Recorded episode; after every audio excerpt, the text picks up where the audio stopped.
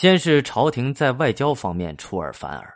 宣和二年（一二零年），方腊起义爆发，宋徽宗慌忙命童贯率原先准备攻辽的军队南下镇压。又听说辽朝已知道宋金海上盟约之事，宋徽宗害怕辽朝报复，一度后悔与金交往，想单方面撕毁约定。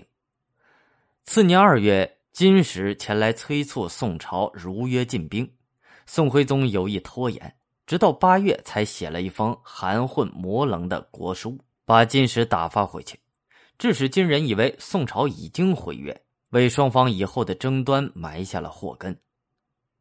宣和四年（一二二年初），金军接连攻下辽中京和西京，天祚帝逃往嘉山，辽朝的灭亡已成定局。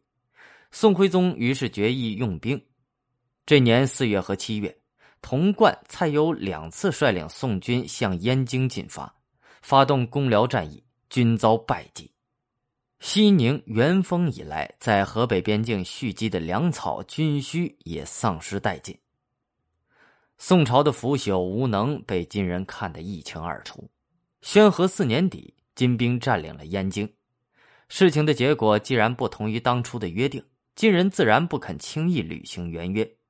几经交涉，才让宋朝收回燕京及其所属的六州之地，但条件是，宋朝不但要把给辽的五十万两匹碎币如数交给金，还得每年加纳一百万贯的燕京代税钱。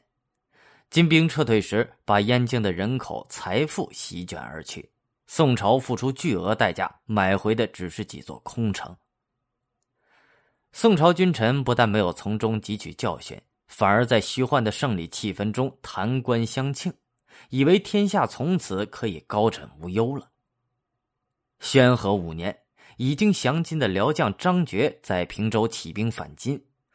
力令智昏的宋徽宗企图通过招诱张觉捞回平州地区，这是违背宋金协议的勾当，必定会遭到金朝反对。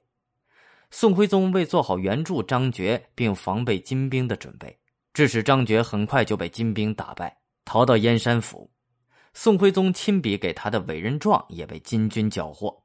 金来要人，宋朝起初还想抵赖，后来被逼无奈，只得杀死张觉。将其首级连同他的两个儿子交给金朝，宋徽宗的愚蠢行为让金朝抓住了短处，成为其日后南侵的借口。